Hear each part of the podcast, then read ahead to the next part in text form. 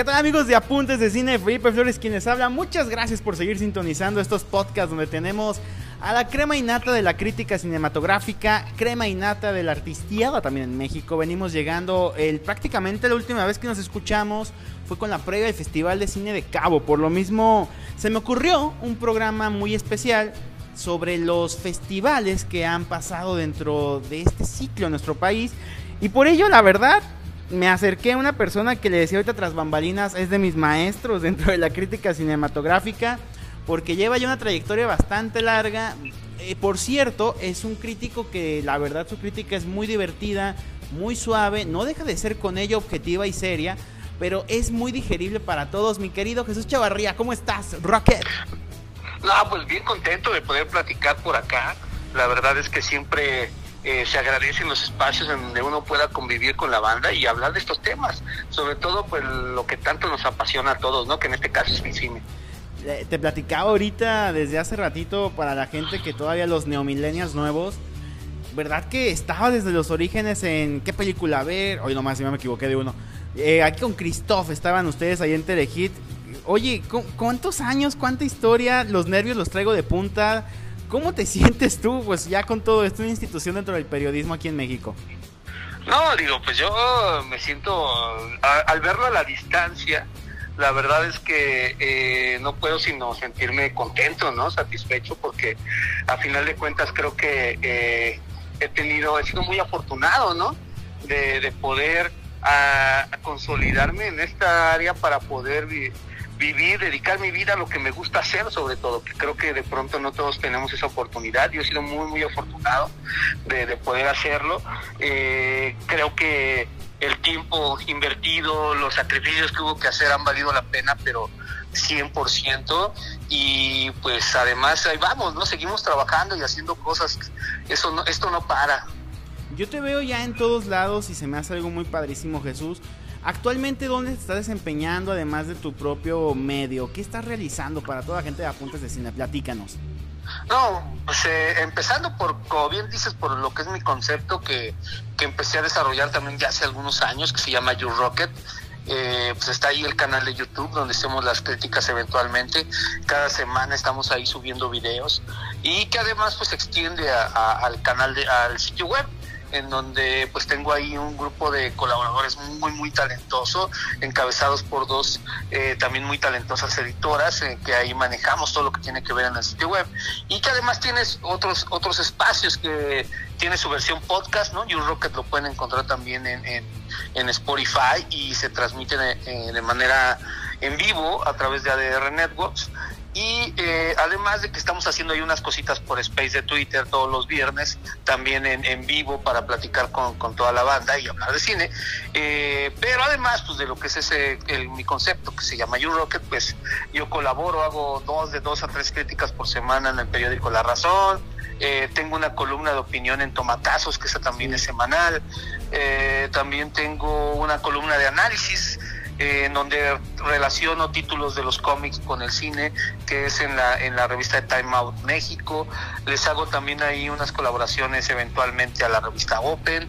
Eh, y ah, además, los, todos los jueves estamos ahí en Reporte Índigo con, con mi carnal eh, Hidalgo Neira hablando de cine todos los, los jueves. De igual es en vivo, se transmite por todos los espacios, que todas las redes que, que maneja Reporte Índigo. Amén de, de, ya mis colaboraciones habituales ahí en Canal 22 con mi carnal este, Julio López y lo que llegamos a hacer con Christoph también ahí en su canal.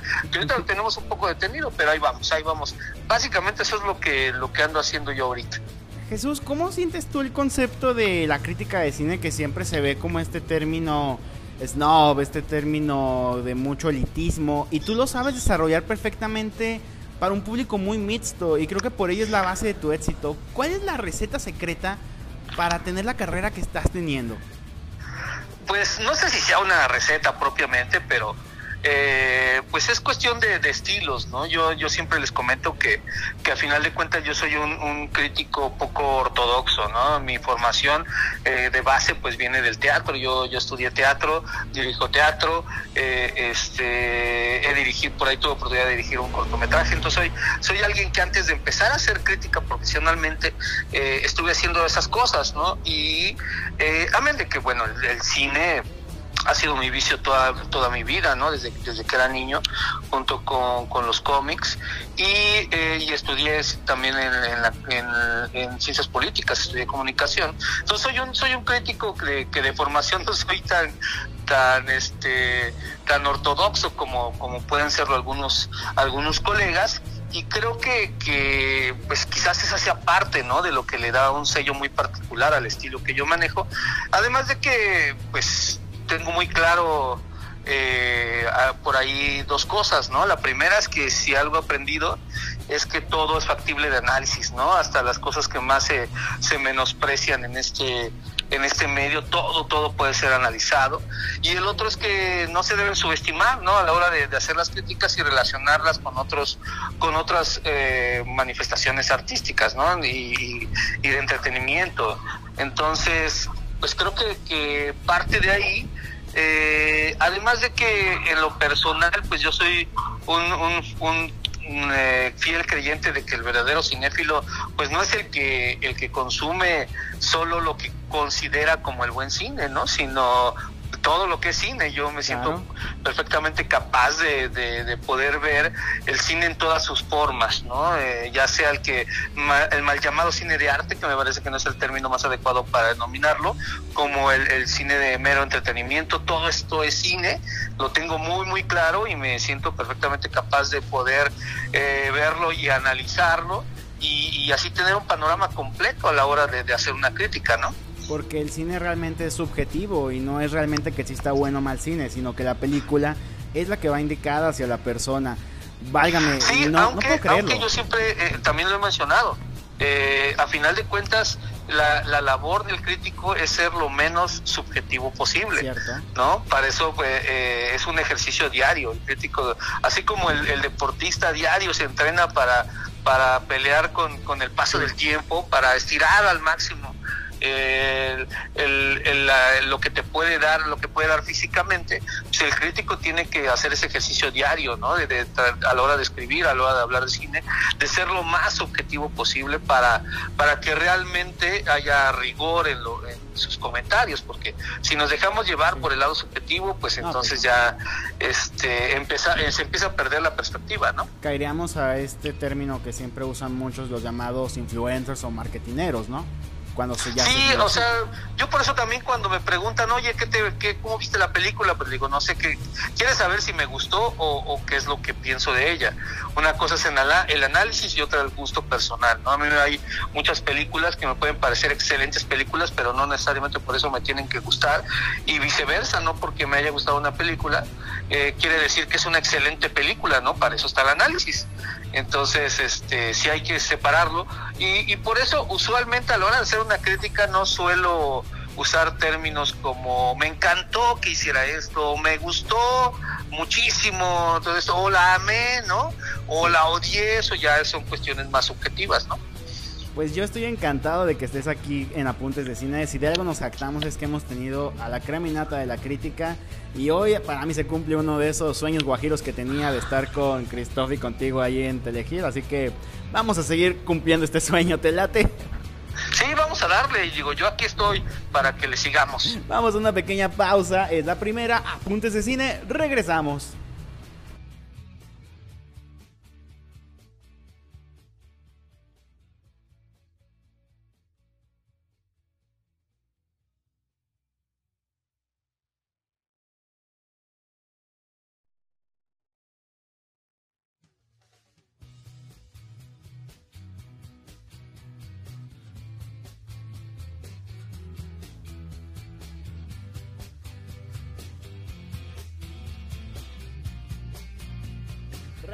Regresamos a Puntes de Cine, Felipe es quien te habla y recuerda seguir toda la barra de podcast que tenemos tanto en Amazon, en Spotify, Apple Podcast y toda la amplia oferta que hay. Asimismo en redes sociales recuerda que estamos subiendo las críticas al momento de las películas, los éxitos del momento. El día de hoy Jesús Chavarría me acompaña, uno de los críticos más queridos que tengo yo la verdad en mi haber, con todos sus videos de de YouTube que han sido inspiración para todos nosotros. Créanme que estoy yo muy emocionado. Yo le decía ahorita que es uno de mis sueños guajiros que tenía compartir micrófonos con él. Jesús, muchas gracias. No, al contrario, yo siempre agradezco que me tomen en cuenta. Para mí es un gusto poder eh, platicar con, con, toda, la, toda la banda a través de estos espacios y yo te agradezco que, que me hayas invitado y creo, espero en Dios que sean muchas más. Pero Jesús, vamos hablando ya del tema que nos atañe. Sabemos que tu agenda es muy ocupada. Vaya que sí, créanme que nos ha costado mucho conseguir esta entrevista. Pero la realidad hoy, los festivales de cine en México, mi querido Jesús. México día a día ha estado creciendo en su oferta cultural. Hablamos de más de 112 festivales de cine registrados actualmente ante el gobierno federal, pero cada uno con sus distintas aristas. ¿Qué hace de México que sea un mercado atractivo para el cine de festivales? Eh, pues bueno, o sea, hay que primero hay que tomar en cuenta que, México es una una vía importantísima para poder proyectarse al nivel de Latinoamérica, ¿no? Es un país donde la verdad el espíritu cinéfilo está a flor de piel.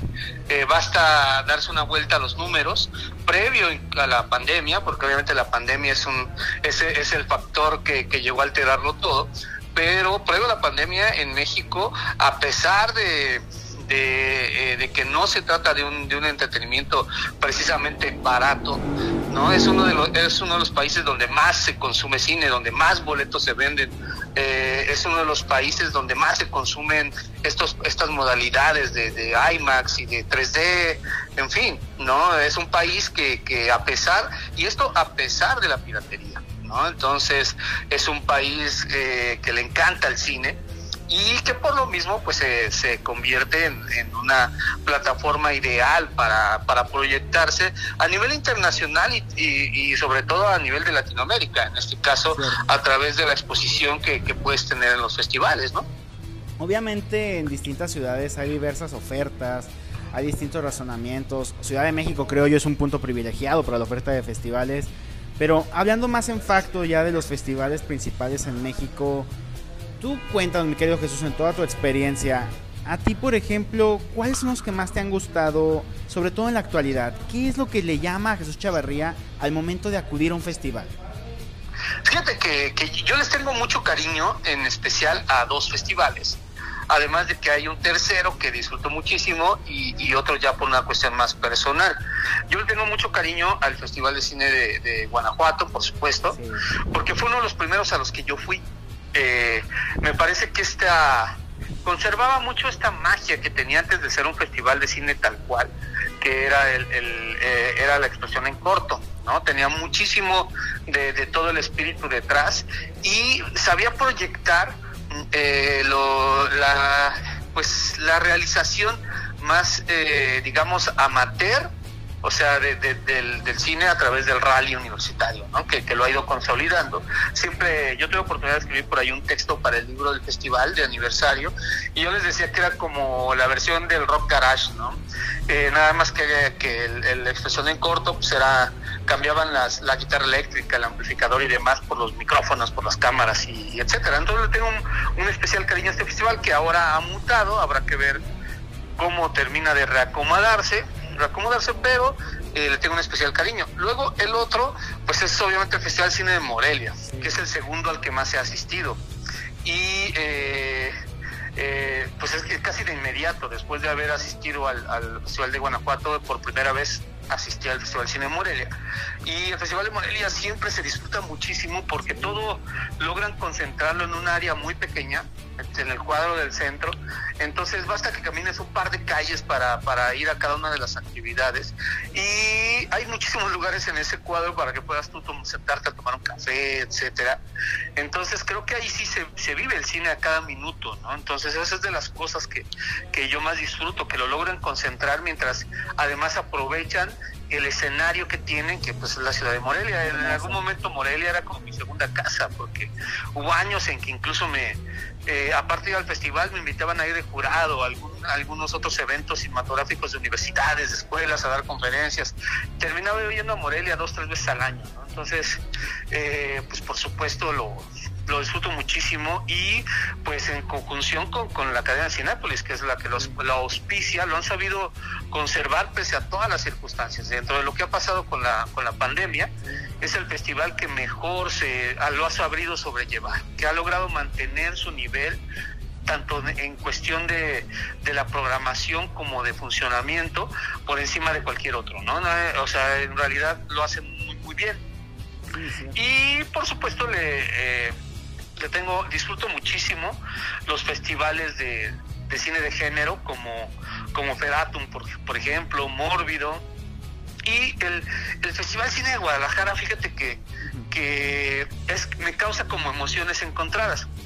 Porque eh, las sedes a veces eran excelentes y a veces no tanto. ¿No?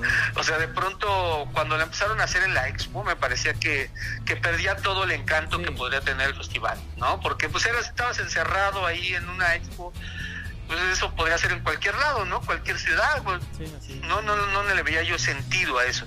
Pero cuando lo han hecho en otros espacios, cuando lo hicieron en, en la cineteca de ahí de, de Guadalajara, eh, en el, en este eh, edificio de Bellas Artes, ¿no? Que tienen donde fue la exposición de Guillermo del Toro. Me parece que ahí es, es maravilloso, ¿no? Es maravilloso cómo funciona. Entonces me causa emociones encontradas, pero lo que yo distingo de cada uno de estos festivales es que te presenten películas de estreno. Eso es lo que yo siempre le doy prioridad. Y que además pues te den la oportunidad de ver películas que difícilmente vas a poder ver si no es en un festival. Eh, o que van a tardar en llegar a la cartelera. Eso es lo que le da esa magia al reunirte en un festival. Mm, y no el ir y que pues, la película que se estrenó, que ellos estrenaron hace tres días, la vas a ver en una semana en, la cartelera, ¿no? Como que, este, eso es lo que para mí, y los formatos, ¿no? Yo disfruto muchísimo el cine en sus distintas formas, ¿no? Entonces los festivales, recuerdo por ejemplo en Guanajuato que se, hicieron eh, proyecciones con, musicalizadas en vivo, eh, las funciones que se dan en autocinema, las funciones que se dan en los panteones, las funciones que se dan en los túneles. Cuando se hacen estas cosas, se vuelve genial estar en un festival. Se vuelve genial, así como la plática está fluyendo increíblemente. Vamos a la siguiente pausa, mi querido Jesús. Estamos hablando de los festivales de cine en México, cuáles son los que más nos gustan y a continuación ya viene el análisis más profundo y qué pasa con el presente de la oferta festivalera en México. Apuntes de cine, Felipe Flores, regresamos.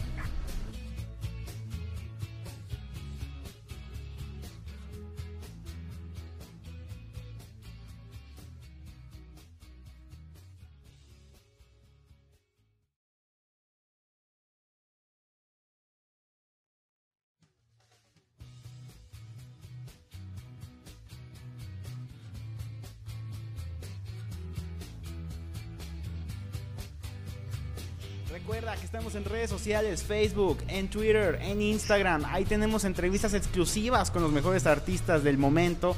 Ya vieron todo lo que hicimos en los festivales. Hay una plática muy padrísima con Tatiana Hueso rumbo a su probable nominación. Esperemos, mi querido Jesús, hay que ser changuitos, que la nominen por Noche de Fuego. ¿A ti te gustó la película de Tatiana? Sí, a mí me parece que, la, película de Noche de Fuego es eh, una gran apuesta, de hecho una gran elección para, para buscar la nominación al Oscar, ¿no? Eh, creo que la película, pese a que, a que sí pierden en algunos momentos el, el estilo tan particular que tiene Tatiana, que logra encontrar esta belleza en lo sórdido, ¿no? Solo hay que acordarnos de Tempestad, pero que a la hora de, tener que, que, entrarle ya al, al, campo de la ficción, tiene que ceder un poco esta, esta habilidad que que maneja para, para estilizar las imágenes, manteniendo el, el, fondo y el discurso. Creo que pese a eso logra una película que encuentra en contraste una honestidad impresionante en los diálogos. No, no pocas veces ves, ves diálogos y situaciones tan orgánicas que, que precisamente se alimentan de, de, todo el bagaje que ya tiene dentro del campo del documental. No, yo creo que es, es una gran película y no podían haber escogido, creo, una mejor para buscar los premios Oscar, porque estaba por ahí la de otra que es excelente, que es este, sin señas particulares, ¿no? Pero me parece que para estos festivales pues hay que tomar en, digo, para este tipo de premiaciones hay que tomar en cuenta que cuentan mucho las tendencias, que tanto se habla de ti antes de llegar a los premios Oscar, en fin, y yo creo que si hubieran escogido sin señas particulares hubiera llegado con muy poca fuerza a, buscar las nominaciones. En cambio, Noche de Fuego eh, creo que va a llegar todavía con mucho ímpetu y eso pues hay que entenderlo, ¿no? Yo creo que, que este fue una muy buena elección sin duda. Y tener al señor Celis ahí todo el mercado que llevó Roma Netflix, pero pues si te interesa te invitamos a que escuches la entrevista con Tatiana Hueso también mi querido Jesús. Pero volvamos al tema de hoy de los festivales.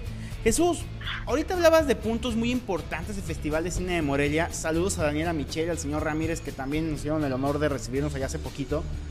Válgame, ¿cómo logras hacer una mezcla, una fórmula, mi querido Jesús, para tomar lo mejor de Cannes, tomar lo mejor de Venecia, incluso, incluso, perdón, lo mejor de festivales americanos como Toronto New York y traerlo a México? ¿Cuál es la fórmula ahí? Pues yo creo que, que obviamente tiene que ver con, con eh, la experiencia que tienen los, los creadores desde, desde origen el festival tiene esas características no eh, esta Daniela Michel sabe hacerlo muy bien en ese sentido tiene un panorama muy amplio eh, Cinepolis les ofrece una gran infraestructura y aparte en su momento tenían otros colaboradores no como el fallecido Joaquín Rodríguez que que sabía muy bien de qué se trataba, que lo habían vivido, que, que llevaban bastante tiempo visitando este otro tipo de eventos para poder este, conjugar la experiencia que te ofrece el Festival Cine Morelia como escenario con un contenido eh, que obviamente este, pues obedece tanto al, al cine, sobre todo el cine de propuesta, sin abandonar lo que representa el cine más comercial, ¿no? Que, a final de cuentas eh, entienden ellos que no tienen que estar divorciados de este tipo de, cine, que a final de cuentas es cine, ¿no? Entonces, este pues solo, como yo siempre les digo, solo hay que recordar que el cine surge primero como una curiosidad científica, luego es un atractivo de feria y ya hasta después, bueno, luego se convierte en entretenimiento y ya hasta después obtiene todas estas implicaciones artísticas, experimentales y demás. Entonces no podemos eh, eh, eh, traicionar, ¿no? Como todo este tipo de, de perspectivas, todas ellas son válidas y creo que eso lo entienden muy bien a la hora de hacer la selección de las películas que habrán de integrar el programa. Es algo que a mí me llama mucho la atención, creo que le están dando un empuje muy grande, sobre todo la oferta cultural aquí en México. ¿Tú crees que en el futuro, qué tendría que hacer Morelia ahora ya no solo ser líder en México y Latinoamérica, sino posicionarse como en los principales festivales ya a nivel de los europeos? ¿Crees que tengan la fuerza para hacerlo? Yo creo que sí, sí, solo hay que tomar en cuenta que estamos ahorita en una situación complicada en el país. ¿no? No, no se ha terminado de controlar lo que tiene que ver con la contingencia sanitaria. El mismo festival tuvo que reducir su duración en este año. Eh, es complicado, ¿no? Todavía el cine no termina de recuperarse, pero para nada. Entonces es habrá que primero yo creo que ahorita preocuparse de eso y luego ya ves, ¿no? Si, si me hubieras preguntado esto antes de, la pandemia, yo te hubiera dicho, por supuesto, el Festival Cine Morelia tiene todo para, para estar a esa altura, ya, ya está un paso de ello, en fin. Pero este, pues ahorita la situación se volvió complicada. Sin embargo, ahorita también tiene algo a su favor el Festival Cine Morelia, y es que eh, la oferta de cine mexicano eh, ha subido su nivel de manera impresionante, ¿no? Eh, sobre todo porque el público ha empezado a reconciliarse con él, más allá del público cinéfilo, el público en general, que creo que es el que el cine mexicano todavía no, no lograba volver a enganchar, salvo por propuestas mucho de pretensiones meramente comerciales y, demás, eh, que son las que llegaban a pegar ahí en taquilla, pero que ayudaban muy poco en realidad a lo que a, lo, a, darle amplitud de, temas y de enfoques al cine mexicano, de, de ese tipo de proyecciones. Entonces ahora tiene muchos favores, hay películas, como bien lo has dicho, como, como Noche de Fuego, eh, están Los Lobos, está Ciencias Particulares, está una, una película de policías, se están estrenando excelentes películas, están por fin alcanzando a llegar a la cartelera, más allá de cómo les termine yendo, eh, eh, están alcanzando a, cierto tipo de público. Entonces, de alguna manera, eso va a beneficiar al Festival Cine Morelia para poder posicionarse más allá de, lo que pueda traer de otros festivales o de otros países que a final de cuentas eh, son, son parte del gran atractivo, pero lo que le da identidad eh, y la base principal es lo que se hace aquí en México. Entonces ellos lo están encontrando, lo cual no es gratuito, ¿no? A final de cuentas Morelia, y esa es una de las grandes funciones que empezaron a cumplir los festivales, fue eh, uno de los impulsores de, de los proyectos mexicanos eh, a nivel de distribución cuando en realidad eso estaba era un verdadero problema no los festivales cumplían con esa función en México Morelia fue uno de los grandes impulsores y ahora puede eh, enriquecerse de esto que ellos mismos han trabajado no cierto y por ejemplo porque ya ves que las cápsulas son cortas hay un festival que siempre destaca el cine iberoamericano, el Festival de Cine de Guadalajara. ¿Te parece si hablamos de él al 100% en cuanto regresemos de la pausa? Sí, por supuesto. Felipe Flores, quien te habla, Jesús Chevarría al otro lado de la línea. Regresamos a Apuntes de Cine en estos Apuntes de Festivales.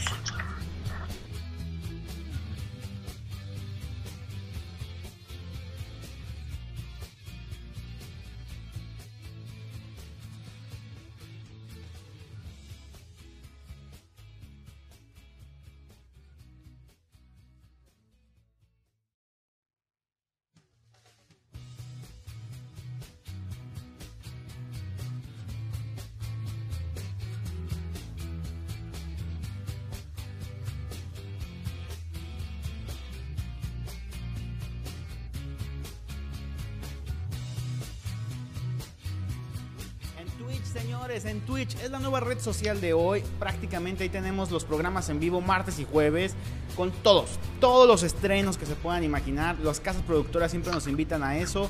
Ahí tenemos toda la crítica sin tapujos, sin pelos en la lengua, todos los estrenos en apuntes de cine.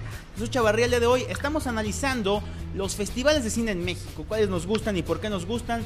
Lo decíamos antes del corte, mi querido Jesús. Existe el Festival de Cine de Guadalajara que hace ya cerca de 40 años buscaba conciliar y unir el cine latinoamericano en uno solo, el cine iberoamericano prácticamente. El licenciado Raúl Padilla y todo el gran comité de la Universidad de Guadalajara han fortalecido y forjado un festival que a mi punto de vista muy particular con el tiempo ha perdido mucho de su brillo con el que inició. ¿Tú qué opinión tienes del Festival de Cine de Guadalajara, mi querido Jesús? Bueno, yo creo que, nuevamente hay que tomar en cuenta que este par de años, pues la contingencia sanitaria les ha pegado muchísimo, ¿no? la verdad es que fueron, eh, fue de los festivales que, tuvo menos fortuna en ese sentido, porque cuando ellos anunciaban, cuando parecía que la pandemia empezaba a controlarse y decían, bueno, ahora sí, este año sí, sí alcanzamos a meterlo en esta fecha, volvía, ¿no? A, a subir el, pico de la pandemia. Entonces, la verdad es que corrieron con muy poca fortuna en ese sentido. Sin embargo, previo a esto, me parece que el festival estaba en un proceso de, reacomodo, ¿no? Yo creo que que el llegar a este Centro Nacional de se llama así, ¿no? Centro Nacional de las Artes. Donde ahora han estado organizándolo, ¿no? Sí, están eh, aquí en el Festival Internacional de Cine de Guadalajara, tienen el Cineforo, prácticamente la Universidad de Guadalajara, hay que resaltar eso, está buscando, ahora con la inversión de Guillermo del Toro en el Jenkins Ágora, están buscando darle ese golpe definitivo para decir, volvimos, no nomás ya es Morelia, seguimos aquí nosotros. Sí, yo, yo creo que, que, estaban como en ese proceso, ¿no? Creo que llegó la pandemia y lo interrumpió. Sin embargo, el festival, como bien dices, tiene todo, todo a su favor, todo el panorama. Digo, si además tomamos en cuenta eh, pues lo trascendental que resulta la relación con Guillermo el Toro, amén de que de que pues eh, son uno de la es, es, la mata no para la en México para lo que se está haciendo en animación por ejemplo no eh, creo que, se pues tiene todo para, para volver a posicionarse y hacer honor a la historia que, que acarrean. Yo en lo personal te digo mi mi, mi único mi principal problema ahí era un poco lo que antes se utilizaba como sede, porque me parece que la ciudad de Guadalajara pues tiene todos los elementos para que se vuelva un escenario eh, que catapulte la experiencia, ¿no? Con respecto a, acudir a un festival de cine. Entonces creo que el que no se aprovechara de esto no, pues me parecía un poco eh, este, estéril, ¿no? Un desperdicio. Sin embargo, creo que, estaban en proceso de, reacomodo y y ya nada más pues era cuestión del contenido que a final de cuentas, como te digo, la oferta cinematográfica ha alcanzado eh, al menos en México, un punto importante en cuanto a propuestas y nuevos vínculos con el público. Entonces, pues tienes figuras de por allá, ¿no? Como el mismo Samuel Kishi, por ejemplo, director de Los Lobos, que su película está eh, buscando la nominación a los premios Goya, por ejemplo, ¿no? Eh, tienes nuevamente, como decíamos, la, un personaje como Guillermo del Todo organizando eventos como lo que fue su exposición, que va en contra del centralismo que siempre se ha vivido, porque él dijo que se iba a ver en Guadalajara y solo en Guadalajara, no se buscó traerlo a la Ciudad de México. Creo que todos esos son aspectos que, que de alguna manera se han venido trabajando por parte del festival y que bien pueden eh, llevarlos a, a un a una etapa mucho más consolidada. Y creo que es en el proceso en el que están porque no deja de ser uno de los festivales más grandes, más antiguos y con este espíritu de, de, eh, de potenciar la oferta a nivel de Latinoamérica y, a nivel hispanos, ¿no? Porque obviamente pues España se convierte en otro de los grandes protagonistas, ¿no? Y Centroamérica también, este año la verdad ha sido un año, pues como tú lo dices, ¿no? De evolución. A mí la oferta del Festival de Guadalajara este año me pareció diferente a lo acostumbrado, creo que van por un camino mucho mejor a lo que se venía dando, hay que ser muy justos con ello. Se llegó a opacar, pero pasa. Y sobre todo a mí me llama la atención porque existen festivales, tú lo acabas de mencionar, que no tendrán el presupuesto faraónico o la actitud increíblemente, como hablamos de contactos con Morelia, que ha crecido mucho, Festival de Guadalajara que tiene un brazo, un músculo muy fuerte aquí por la Universidad de Guadalajara.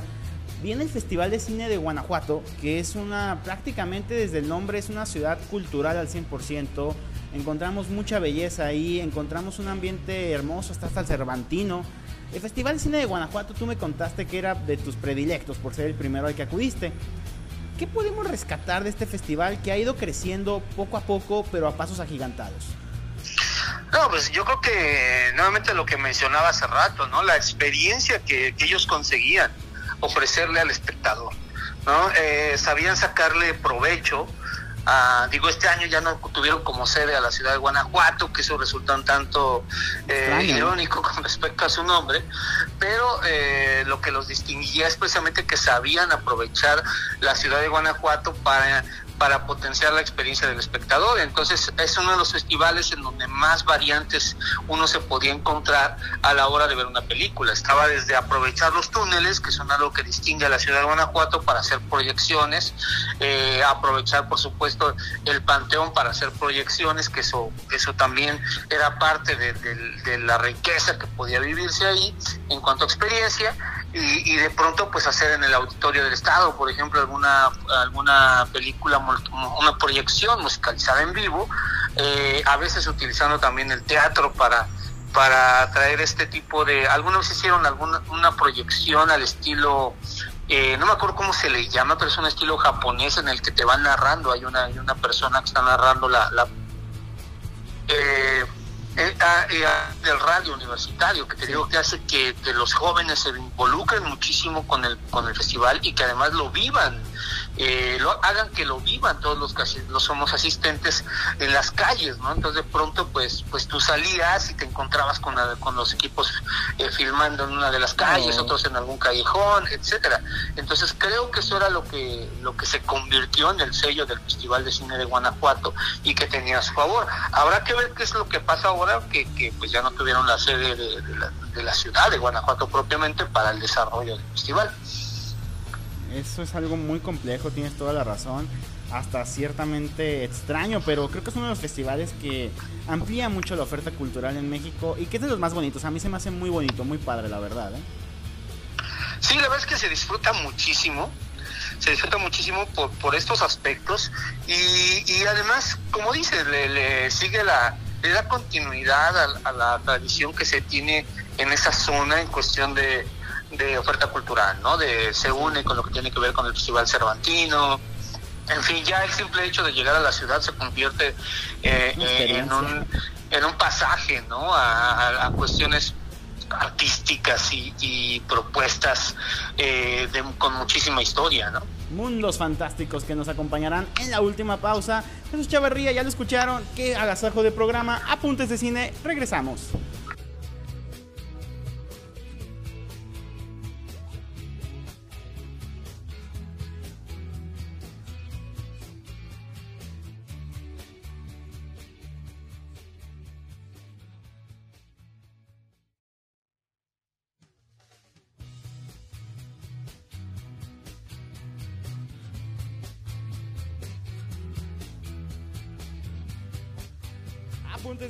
El día de hoy con Jesús Chavarría, uno de esos críticos que de verdad a mí me da mucho gusto que estés con nosotros.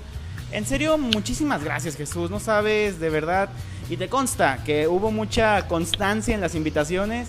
Qué padre que te diste el tiempo, qué padre que estamos en Apuntes de Cine el día de hoy.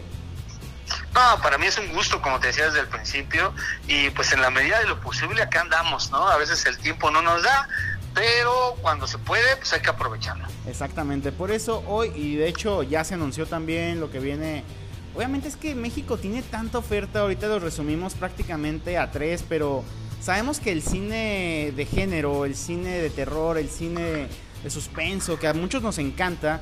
Hace poco tuvimos también aquí a gente del Festival Mollins, tuvimos a gente también del Mórbido, tuvimos a mucha gente que tiene ese amor por el cine de terror ¿Cuáles son los mejores eh, o principales festivales de cine de este género, mi querido Jesús? Pues yo creo que ah, en este sentido hay que mencionar tres, ¿no? Yo creo que son los más importantes. Eh, dos de ellos son foráneos, es decir, no son de la Ciudad de México, que, obviamente es el Festival de Cine de Mórbido, aunque ya se mudó para acá y ahora es virtual. Eh, por las circunstancias y Feratum, ¿no? Que pareciera ir siguiendo el camino un poco que había recorrido Mórbido de hecho eh, surge, ¿no? De, de, lo que fue Mórbidos que surge Feratum. Eh, Feratum se hacía ahí en Talpujagua, por aquella zona también de Michoacán. Y ahora han anunciado que se va a desarrollar en Pascua, tal como pasó con Mórbido, ¿no? Mórbido inició en Talpujagua, luego se mudó a Pascua, luego se fue a Puebla y, y después se mudó a la Ciudad de México pero originalmente pues no era un evento de, aquí, ¿no? Eh, son creo que los dos principales junto con el Festival Cine Macabro, que ese sí es eh, bien capitalino, ¿no? Y muy bien hecho, hace poquito con Edna, aquí tuvimos una plática muy interesante, estuvimos ahí en el festival, eso es un ejemplo claro de lo que hace el creer en tu oferta, en creer en tu producto, perdón, la constancia es un festival que se ha fortalecido en México a niveles extraordinarios. Yo creo que lleva, la, no sé tú, ¿verdad? A lo mejor estoy exagerando, pero la línea de Sitges.